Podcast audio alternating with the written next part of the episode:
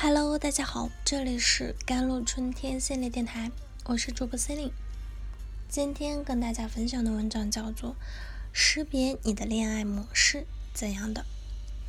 人的一生是一场奇妙的旅程，无论早晚，我们都会遇到有关爱的命题。爱就是于千万年之间，于千万人之中，没有早一步，也没有晚一步，一切。都是刚刚好。大部分人其实对爱都存在误解，都会花很多时间都在拼命的寻找，认为只有找到那个对的人才会幸福。但找到一个人其实和幸福并没有直接的关联，充其量只是帮你打开了一扇了解自己的门。关键在于找到这个人之后你会做什么。了解自己，首先比。重要的就是要识别你的恋爱模式怎样的，怎么样的人才有可能和你是匹配的？识别出你在情感关系里究竟适合什么样的人，处于什么样的交往模式，是一件非常有意义的事情。因为一旦你追求的方向是混乱的，或者一直向一个错误的方向奔跑着，只会让你。离幸福的终点越来越远。仔细看看你现在正在追求的，你正在经历的是究竟怎样一个情况？深陷爱情迷雾中的你，自己究竟正在干什么？大部分人其实不知道，跟随潜意识，我们往往都会不知不觉地陷入到两种截然相反的两种做法里。第一种做法就是重温旧梦。我们的爱情品味往往来自童年熟悉和亲切的感受，某些是来自异性父母身上的特质。心动其实是在重复那些习惯的情绪情感。所谓一见钟情，好像在哪里见过的人和情景，其实都是潜意识的扎根。这形成了我们喜欢某些人、某些事物的基本的色调。有个男孩的母亲曾经是一个酗酒者，每天早上，这个男孩早上醒来看见的第一个场景，永远是母亲的一手举着香烟，一手拿着咖啡杯，那眼睛呢，茫然的望着天花板。过了许多年，这个男孩上了大学，他有一天。他在学校图书馆休息时，对一个女孩一见钟情。当时这个女孩正在一手举着香烟，一手拿着咖啡杯，眼睛茫然地望着天花板。所以，别人身上有些吸引我们的特质，甚至可能是曾虐待过或者伤害过我们的东西。令人上瘾是有时是对刺激的反应。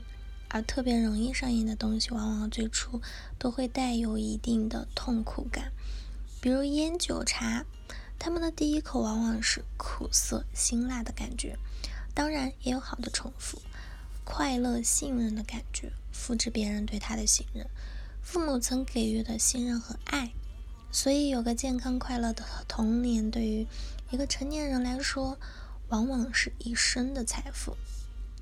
第二种做法就是修正错误，反其道而为之，专门找那些童年没得到抚养者缺失，理想和现实的差异越大，就越沉溺。但这样的情况往往失败而落幕，因为你可能会严重的理想化对方，幻想塑造就是，嗯，做的后果。你不是在和真实的他相处。而是在和一个想象的幻影在一起，结果就是两个人在一起比一个人还孤独。里奥和胡因梦的婚姻梦碎就是这样一个情况。改造是恋爱的痛点。你和这样的他在一起，但你脑子里却认为应该是和想象的那样的 A 在一起，于是别扭和斗争就会充斥在你们的关系里。要想获得真相，就必须要放弃。自欺欺人，接受真相，幻影再迷人也是虚假的。只有走过了这个阶段，相处才是真实的。那什么样的人才有可能和你是匹配的呢？星座速配还是算命八卦？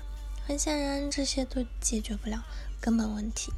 在双方的情感交流中，要实现以下状态，才能算是一种和谐适当的关系。曾经有一个女孩子被男朋友要求研究生考试通过，才能承认和他的关系，以及呃让他见家里人。